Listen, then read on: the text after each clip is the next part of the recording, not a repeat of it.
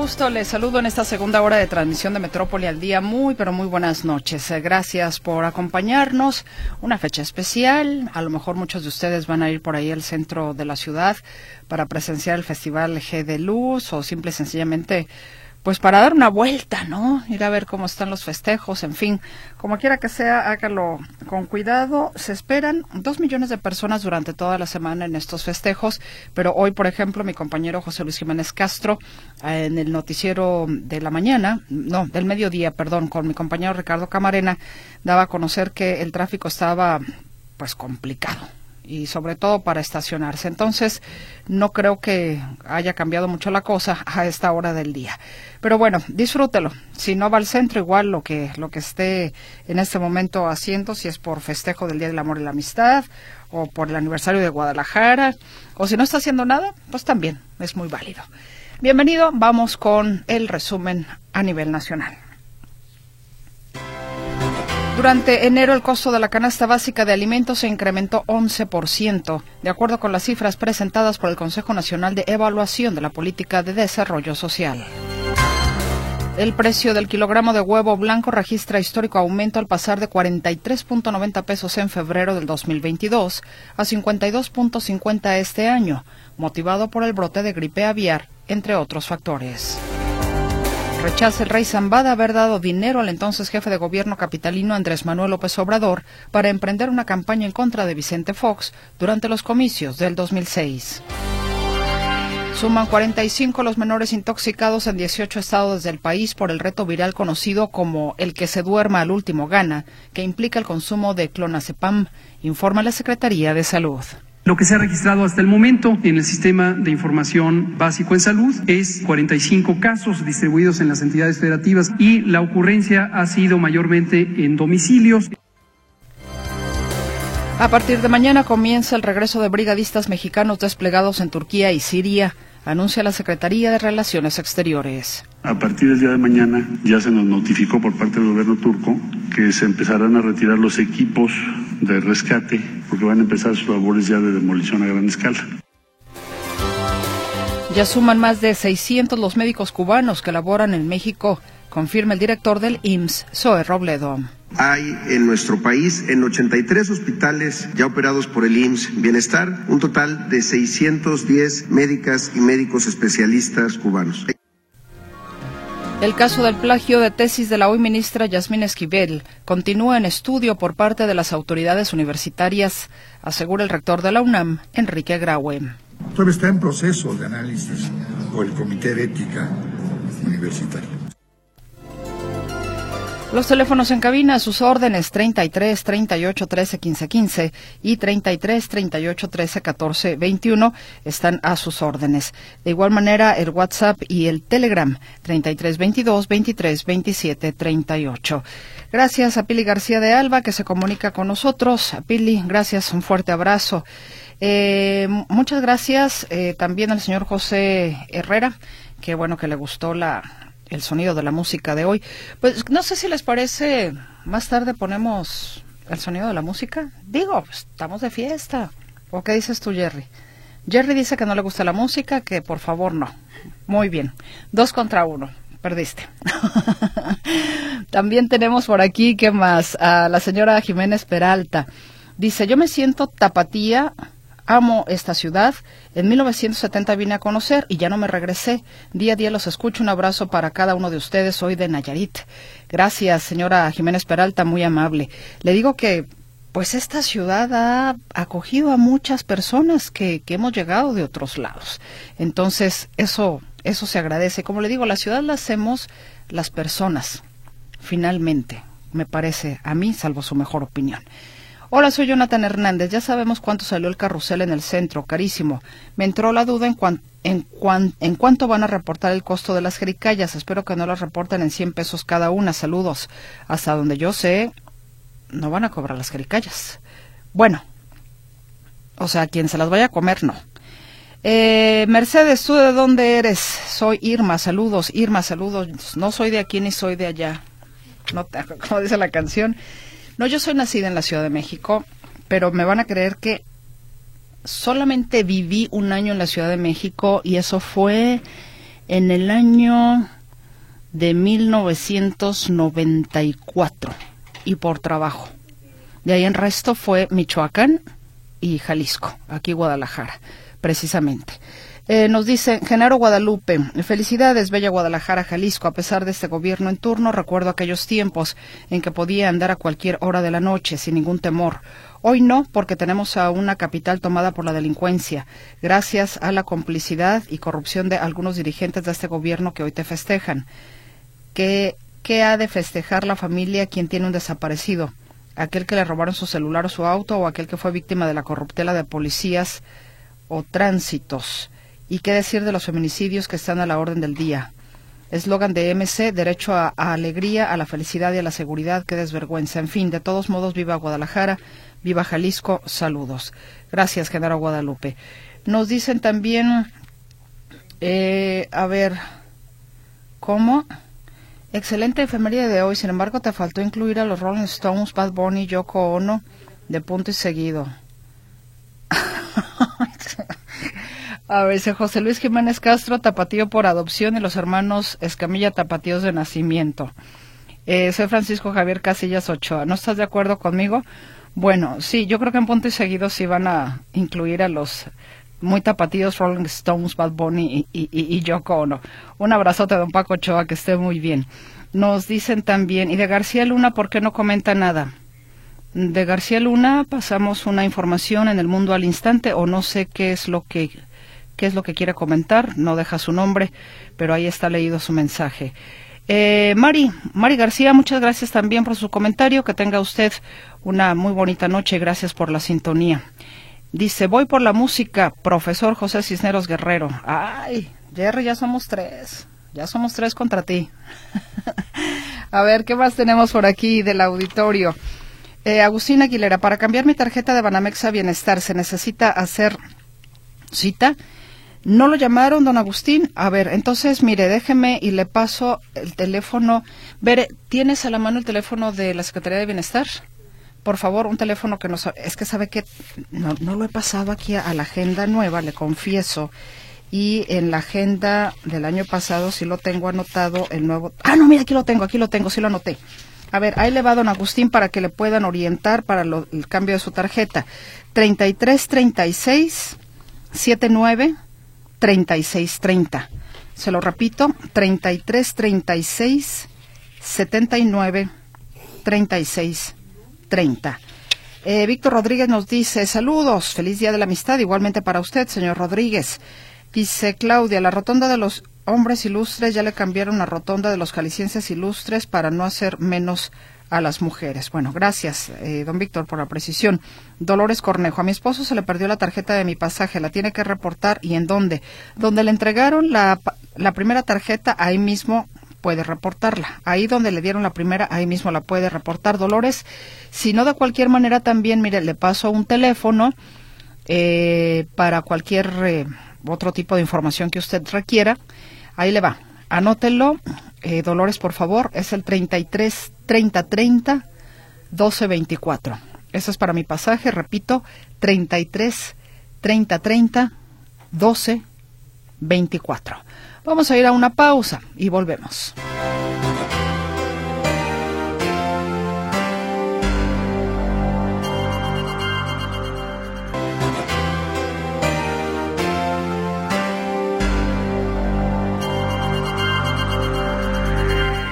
Un nuevo caso de feminicidio se registró anoche en calles del barrio de Santa Tere luego que un hombre disparó contra su expareja sentimental y después se quitó la vida. La agresión ocurrió en el cruce de Herrera y Cairo con Andrés Terán, donde fue encontrado el cuerpo de una mujer en el asiento del conductor de un automóvil Toyota Yaris. Eh, minutos después de esta agresión a balazos, se reportó que este hombre ingresó a las instalaciones del Centro Universitario de Ciencias de la Salud y se disparó en la cabeza.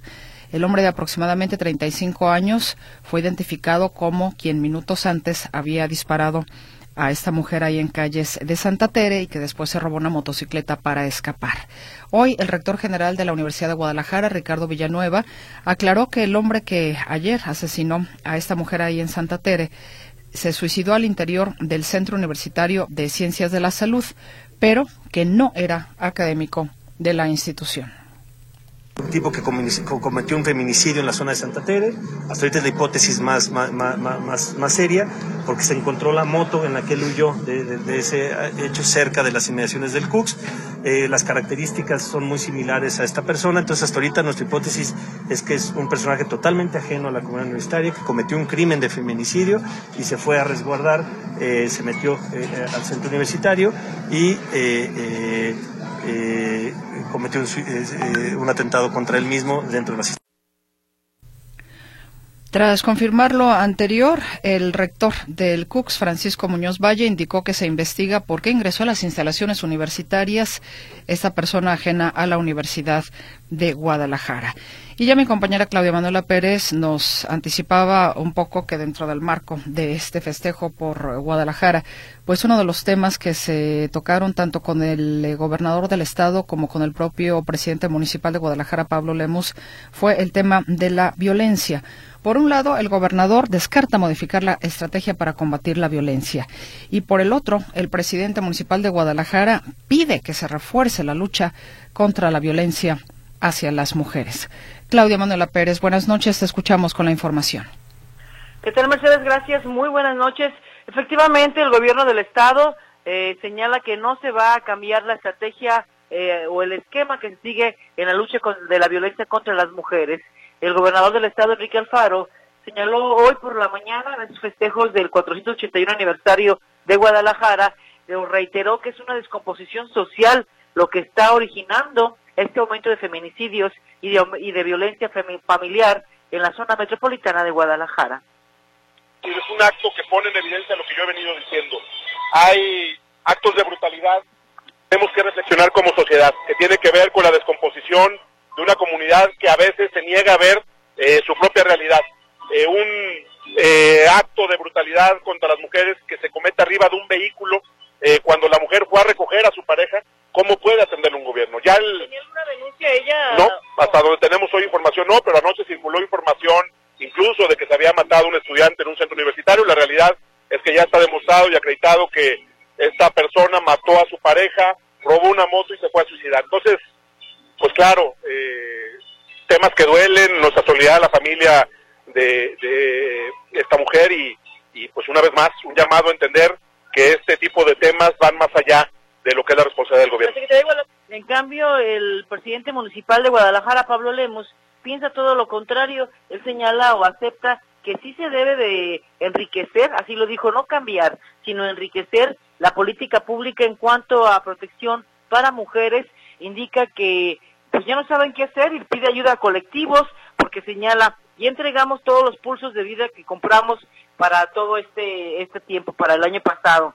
Eh, hemos comprado equipo, o sea, se ha enfocado la atención en eso y al parecer no ha funcionado. También dijo Pablo Lemus que él ha propuesto en la mesa de seguridad que se homologue el protocolo de atención en toda la zona metropolitana de Guadalajara, de atención a mujeres violentadas, que se homologue el protocolo y que todos los municipios tengan estos pulsos de vida. Inclusive dijo, si hay algún municipio que no tiene recursos y quiere que Guadalajara le, le podríamos darle pulsos de vida para terminar de una vez con esta escalada de violencia hacia las mujeres. Así dijo el presidente municipal de Guadalajara. Pues a los colectivos, a los especialistas, que nos digan cómo podemos mejorar en la parte municipal nuestra atención y la protección a todas estas mujeres víctimas o posibles víctimas de violencia. Yo soy, yo soy todo a mí que me digan cómo, oye, sube, le bajan, le aumenta la reglamentación, incrementa, miren, eh, la unidad de, compramos este año en la compra de patrullas, este, ¿cuántas patrullas compramos para... Sí, sí, pero las específicas para la atención de la unidad eh, de atención de víctimas de violencia hacia las mujeres. Les compramos camionetas nuevecitas, las pueden ver en la calle ya circulando. Tenemos más elementos que lo están atendiendo. El próximo mes vamos a llegar al 100% de las órdenes de protección con pulsos de vida. Créanme que le estamos echando muchas ganas, pero díganos cómo más. Yo siempre voy a estar abierto de las recomendaciones que nos hagan.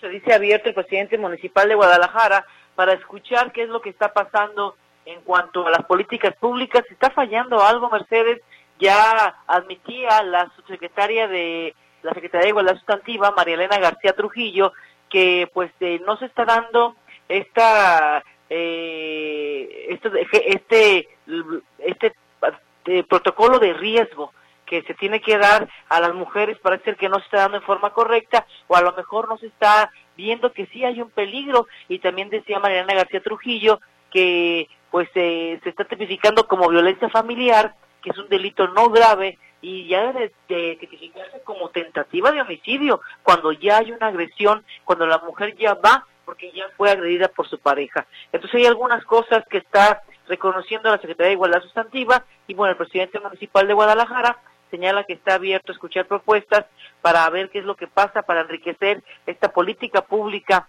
para proteger a las mujeres violentadas, porque va creciendo este fenómeno, va creciendo, crecen los feminicidios en estos primeros dos meses del año y también la violencia familiar. Mi reporte, muy buenas noches. Muchísimas gracias, Claudia Manuela Pérez. Muy buenas noches. Hasta luego. Hasta luego, que estés muy bien. Y se analiza aún el operativo para reforzar la seguridad en los altos norte, en los altos norte de Jalisco, luego de que el viernes se acordó el tema con el presidente Andrés Manuel López Obrador en su visita en la entidad. El gobernador Enrique Alfaro indica que se reforzará la base militar La Ringlera, ubicada en San Juan de los Lagos. Poder hacer eh, un replanteamiento en la base operativa de La Ringlera para poder darle más fortaleza a esa infraestructura que se construyó con un gran esfuerzo del sector privado y del gobierno del Estado y también del gobierno de Aguascalientes y creemos que desde ahí se puede reforzar el trabajo, particularmente para atender un, problema que es el de robo de vehículos en carreteras. Ahí lo que señaló el eh, gobernador del estado, Enrique Alfaro, y por cierto que confirmó también el mandatario la visita del presidente en marzo solo en Guadalajara para supervisar las obras de la línea 4 y eh, las obras también del Zapotillo. Saludo a mi compañero José Luis Escamilla con información de inseguridad. José Luis, ¿cómo estás? Buenas noches. ¿Qué tal, Meche? ¿Cómo estás? Buenas noches. Un saludo para ti, para todo el auditorio. Bueno, comentarte que el día de hoy da, dábamos a conocer esta información relacionada con la fosa clandestina que está siendo intervenida en el municipio de Tlajomulco de Zúñiga. Esto es dentro, aparentemente, del área natural protegida del bosque de la primavera es eh, más o menos a dos, tres kilómetros del camino a San Isidro Mazatepec, en un lugar conocido como Ejido Los Socotes. Esta fosa no es nueva, Meche. Este lugar comenzó a ser intervenido por ahí del 9 de enero, pero la realidad es que ha sido prácticamente nula la información que da a conocer la Fiscalía del Estado en torno a este tema.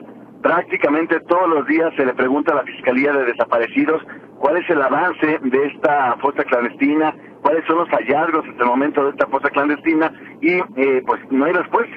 No ha habido información oficial, de tal suerte que nos hemos tenido que enterar de estos avances con base en la información que se da a conocer por parte de fuentes cercanas a esas investigaciones, pero prácticamente ha sido muy pobre la comunicación por parte de la Fiscalía del Estado en torno a lo que ha ocurrido en este lugar en el municipio de Tlajomulco de Zúñiga a consecuencia de este de esta fuerza clandestina. Pero como te digo, ha habido información extraoficial que eh, pues estamos en condiciones de dar a conocer al auditorio.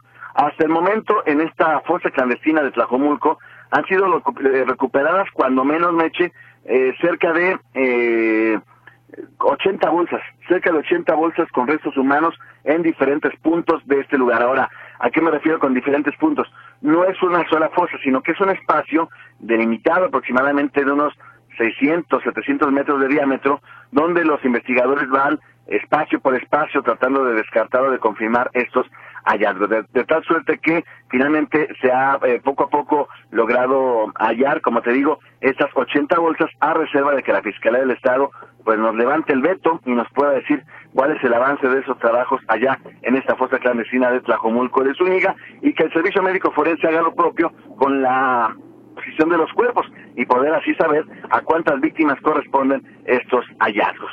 Cambiamos de tema ahora y nos vamos hasta Tepatitlán, Meche, donde el día de hoy hubo una intensa movilización policiaca a consecuencia de un enfrentamiento a balazos.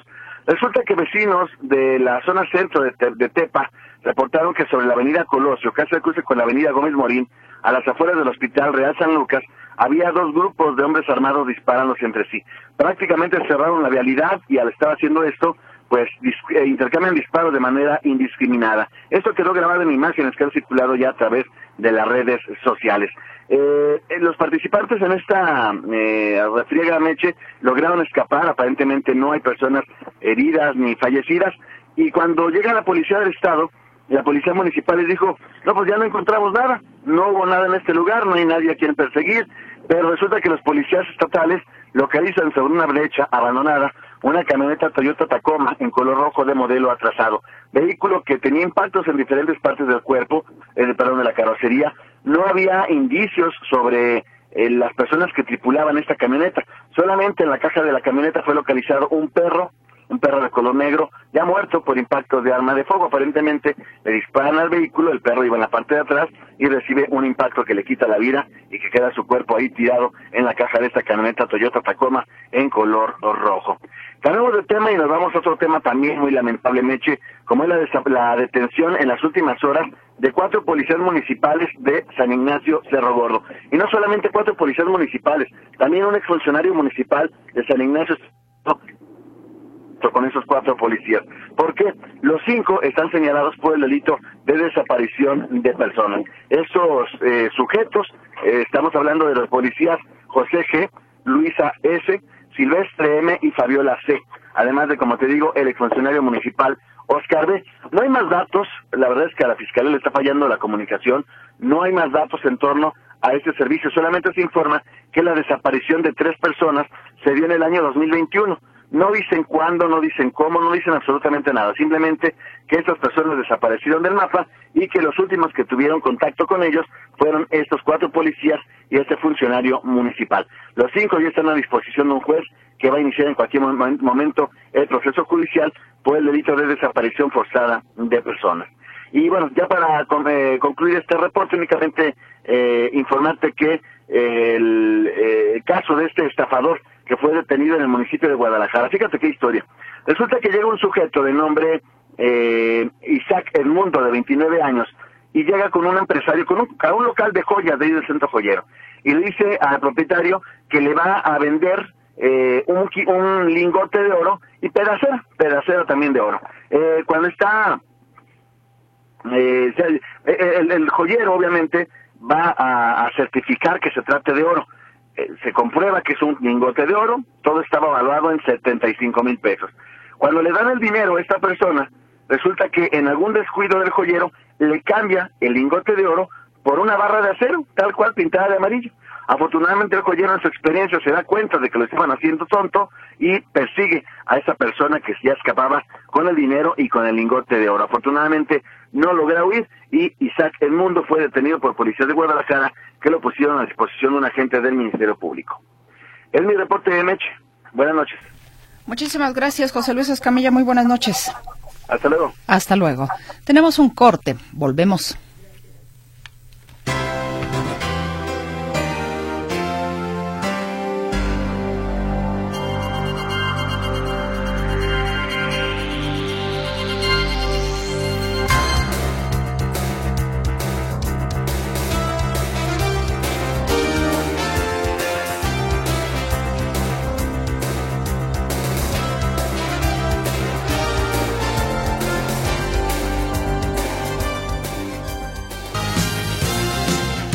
Llegó la invasión deportiva. ¿Qué le vamos a hacer? Información deportiva. ¿Yo qué dije? ¿Invasión? Ay, me equivoqué. Me sonó invasión norteña o cosas de este tipo, así de los programas que había antes de música. Oye, suena bien para nuestro nuevo proyecto. Con ustedes, la invasión deportiva. chunga, chunga, chunga, chunga. Me parece muy bien.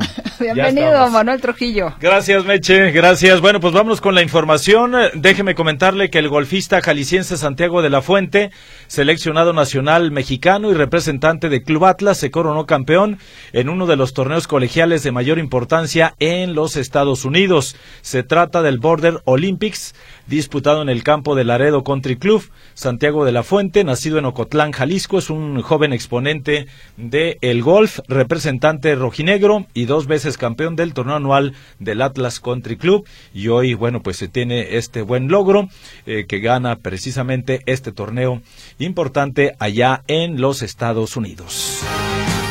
A partir del 23 de febrero se realizará la quinta edición del Festival de Deportes Acuáticos en el Complejo Metropolitano con la participación de competidores olímpicos, informó Ismael Meneses, presidente de la Asociación Jalisciense de Natación, y aquí lo escuchamos donde tenemos confirmada la participación de atletas mundialistas y medallistas también de Juegos Olímpicos. Tenemos a Nicolás Santos, campeón mundial del 50 mariposa, tendremos a Michael Andrew, medallista olímpico, a Chase Callis, medallista olímpico de oro también en el 400 combinado, tenemos a Jay Liderland, medallista también olímpico, Sidney y Catherine son canadienses, ambas con medallas en Juegos Olímpicos. También vienen a participar gran parte de la selección mexicana. Ahí está entonces a partir del 23 de febrero y es que este evento concentra ocho actividades de natación, natación artística, cuatlón, clavados y también de deporte eh, adaptado. Entonces inicia el 23 de febrero, pero después siguen algunas otras actividades y en el primer evento que es el de natación es donde se espera esta nutrida participación de atletas y medallistas. Eh, medallistas eh, de Juegos Olímpicos y también de Mundiales. Pasando a otras cosas, le comento que el Super Bowl 57 celebrado el domingo en Arizona y en el que los jefes de Kansas derrotaron a las Águilas de Filadelfia fue el tercer duelo por el título de la NFL más visto en la historia de los Estados Unidos con un estimado de 113 millones de personas. Esto según Nielsen's Fast National Data. El Super Bowl del 2015 entre los Patriotas de Nueva Inglaterra y los Halcones Marinos de Seattle mantienen el récord con 114 millones de televidentes. El ex coordinador ofensivo de las Águilas de Filadelfia, Shane Station, de 37 años, fue designado hoy como el nuevo entrenador en jefe de los Potros de Indianápolis para la próxima temporada del fútbol americano de la NFL. Nos vamos ahora a la información del fútbol y es que la FIFA anunció que el Mundial de Clubes 2023 se jugará en Arabia Saudita con el formato tradicional de siete participantes. Esto será del 12 al 22 de diciembre próximo. El presidente de la FIFA, Jan Infantino, aseguró que a partir del 2025 el torneo se jugará cada cuatro años. Lo disputarán 32 clubes de todo el mundo en los meses de junio y julio y la CONCACAF tendrá cuatro plazas. El organismo rector del fútbol mundial indicó que en septiembre del 2025 2024 se conocerá quién o quiénes serán los anfitriones de la Copa del Mundo 2030. En la sesión del Consejo de la FIFA se destacaron los ingresos récord de 7.600 millones de dólares en el periodo 2019-2022, así como la proyección para obtener 11.000 millones de dólares en el ciclo 2023-2026, que estaría terminando con el Mundial que van a organizar México, Estados Unidos y Canadá. El día de hoy por la tarde arrancaron los octavos de final de la Champions League. El Bayern Múnich pegó primero al vencer de visitante en el Parque de los Príncipes por 1-0 al Paris Saint-Germain con anotación de Kisley Coman al minuto 53. A pesar del que el PSG contó con Neymar, Messi y hasta con Kylian Mbappé, quien entró de cambio, pues no pudo evitar la derrota en casa y queda contra las cuerdas, perfilado hacia otro fracaso. El equipo bávaro terminó con 10 por expulsión de Pavar. El otro juego del día de hoy el Milán derrotó 1-0 al Tottenham con anotación de Brahim Díaz. Y lo que son las cosas, pero a más de una semana, ya nueve días para ser exactos, del devastador terremoto que sacudió a Turquía, el futbolista Cristian Atsu continúa en calidad de desaparecido, informó el día de hoy en un comunicado de prensa el agente del futbolista, Nana Seychere explicó que se ha localizado la ubicación exacta de la habitación del jugador del Ata Sport, así como dos pares de sus zapatos, pero sin encontrar señales de vida ni el cuerpo del futbolista. El pentapichichi mexicano Hugo Sánchez Márquez se suma a la lista de candidatos para convertirse en el nuevo entrenador de Cruz Azul y suena fuerte para regresar a dirigir a la Liga MX tras 11 años de ausencia. En la lista para ocupar el lugar que dejó vacante Raúl El Potro Gutiérrez también se encuentran Ricardo Tuca Ferretti, Antonio El Turco Mohamed, eh, Paco Palencia y José Manuel Chepo de la Torre. Hay que recordar que ya en ocasiones anteriores Hugo Sánchez había estado en la mira del Cruz Azul, sin embargo por situaciones contractuales pues no se llegó a un acuerdo. En las últimas horas eh, ha subido con bastante fuerza esta versión de que Hugo Sánchez podría ser el nuevo técnico de la máquina y vamos a ver qué decide la directiva del conjunto celeste. Son varios los candidatos todavía en este momento. Ayer el que llevaba eh, pues mano o era el más fuerte era José Manuel Chepo de la Torre. Eh, después de las pláticas, algo por ahí no salió del todo bien y ahora quien se perfila como el principal candidato en estos momentos parece ser Hugo Sánchez Márquez. Vamos a ver qué ocurre. Y arrancó ya la jornada número 7, primera fecha doble del fútbol mexicano en este torneo de clausura de la Liga MX. Tenemos dos partidos de manera simultánea en estos instantes. En, eh, allá en el estadio del Volcán, en San Nicolás de los Garza, los Tigres del Chima Ruiz están jugando frente a los Bravos de Juárez y el marcador está empatado a cero goles luego de los primeros 32 minutos de juego efectivo. Por su parte, los Panzas Verdes de León están enfrentando al Puebla, minuto 33 también de tiempo corrido y el marcador se mantiene 0-0. Más tardecito, hoy juega el conjunto de Cuapa, las Águilas del América visitan. Al Atlético San Luis. Sabía que algo así iba a ocurrir, pero bueno, pues ahí está. Es Meche, la seguidora de las Águilas número uno. Te traje coreografía y porra. Sí, sí, sí, ya escucho ahí los efectos eh, eh, de fondo. Total que el América entonces a las nueve de la noche con cinco minutos visita al conjunto de San Luis. Atractivo el duelo para esta noche. Eh, son los tres partidos con los que hoy arranca esta jornada número siete, primera fecha doble del torneo. Y que tendremos fútbol hoy, obviamente con estos tres partidos, miércoles y jueves por lo de la fecha doble. Así es que así están las cosas, Meche, en los deportes. Continuamos contigo. Gracias. Gracias a ti, Manuel Trujillo Soriano. Hasta luego. Hasta luego, muy buenas noches. Y de los deportes pasamos a cuestiones de salud, porque en México 45 jóvenes han resultado afectados por el reto clonazepam, además de que, bueno, el presidente de la República también urge a frenar el consumo de drogas para terminar con la violencia. Arturo García Caudillo, muy buenas noches. Gracias, Mercedes. ¿Cómo están, amigos? Nuevamente me da gusto saludarles. A la fecha, de, por lo menos hasta esta mañana, 45 jóvenes habían resultado afectados por este reto eh, llamado el que se duerme al último gana, que implica el consumo del medicamento clonazepam, que básicamente se usa para eh, tranquilizar a las personas, eh, para darles una una situación que no provoque o, que evite las convulsiones. Y pues bueno estos eh, jóvenes entre los 10 y los 19 años de, de 18 entidades de acuerdo a lo que informó esta mañana Hugo López Gatel, subsecretario de Salud, pues eh, todo, la mayoría de ellos han resultado eh, pues afectados por eh, el consumo de este medicamento, pero en casa, no ni siquiera en las escuelas, como se había mencionado en redes sociales. Así es que vamos a escuchar justamente las palabras de Hugo López Gatel. Lo que se ha registrado hasta el momento en el sistema de información eh, básico de salud es 45 eh, casos distribuidos en las entidades federativas que se ilustran en el mapa y la ocurrencia ha sido mayormente en domicilios. Esto, aunque se ha informado en torno a las escuelas, en realidad en las escuelas se han registrado eh, cinco o seis casos la mayoría ocurren en los domicilios fuera del horario eh, escolar. Y característicamente es en la juventud, en la preadolescencia y la adolescencia, en personas de 10 hasta 19 años. Pues bueno, esto evidentemente se ha hecho, digamos, popular a través de las redes sociales.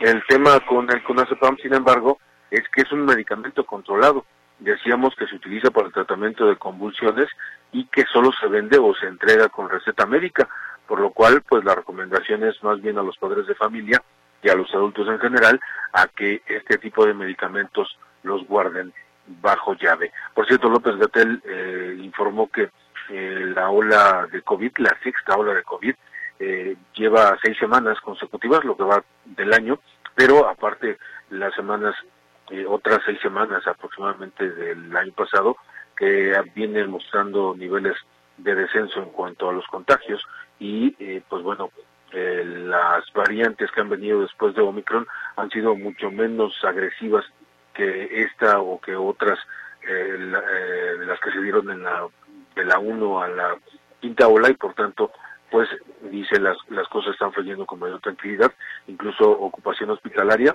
en el caso eh, de los, eh, en los casos generales, eh, camas sin ventilador, 5% y 2% para camas con ventilador. Y efectivamente el presidente Andrés Manuel López Obrador ha un llamado esta mañana a frenar el consumo de, de enervantes, de drogas en general, porque dice esto es lo que puede causar la violencia y si no se controla eh, va a llegar el momento en que pues la violencia ya va a estar desbordada. Escuchemos al presidente López Obrador.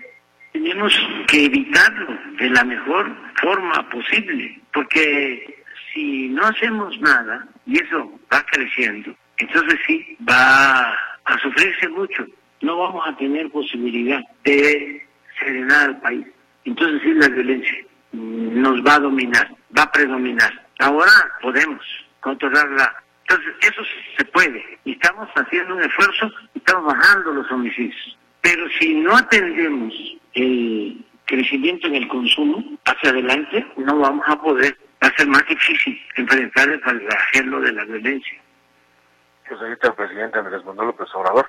Dice que va a ser incontrolable la violencia si no se controla también el consumo de drogas y eh, decía como ejemplo de que están frenando justamente la violencia y particularmente los homicidios dolosos en el país, eh, puso como ejemplo lo que ocurrió ayer, porque ayer lunes solamente se cometieron 50 en todo el país, donde eh, en 14 entidades hubo cero homicidios y Guanajuato, que es una de las entidades donde más ocurrencia hay de asesinatos, apenas hubo cuatro.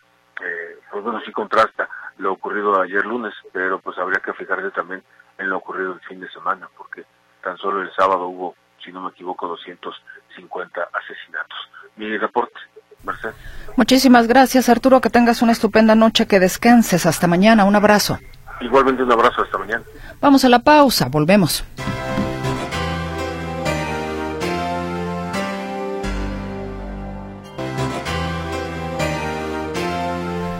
¿Qué le parece si festejamos con música el 481 aniversario de nuestra ciudad? Felicidades, Guadalajara. Y bueno, muchas gracias también al auditorio. Espero que la hayan disfrutado. Nos han hecho saber que faltaron algunos artistas. Por eso mismo dijimos es nada más una muestra, porque si no, si de por sí, mire, no le voy a decir a Griselda porque a lo mejor no se dio cuenta, pero duró nueve minutos y luego me regaña. me dice, más cortita. Entonces imagínese, le pongo yo todos los que faltaron, no, me corre. Entonces, bueno, pero tomamos en cuenta, créame, para el próximo año. No sé qué vayamos a hacer el próximo año, no sé si seguiremos por aquí, no, vaya, o con la sección, en fin, tantas cosas pueden pasar. Pero créame que estamos tomando nota de aquellos que se quedaron, ahora sí que por, em, por falta de tiempo, no por falta de cariño, como dicen por ahí. Y bueno, yo le agradezco infinitamente a todo nuestro gentil auditorio su comunicación, su participación. Ya nos tenemos que ir. Espero que descansen, que tengan una bonita noche, un sueño reparador y si nos lo permiten, aquí estaremos de nueva cuenta con usted el día de mañana, despuesito de las seis de la tarde, en una emisión más de Metrópoli al día. Gracias, Bere. Gracias, Jerry. Soy Mercedes Altamirano. Buenas noches. Hasta mañana.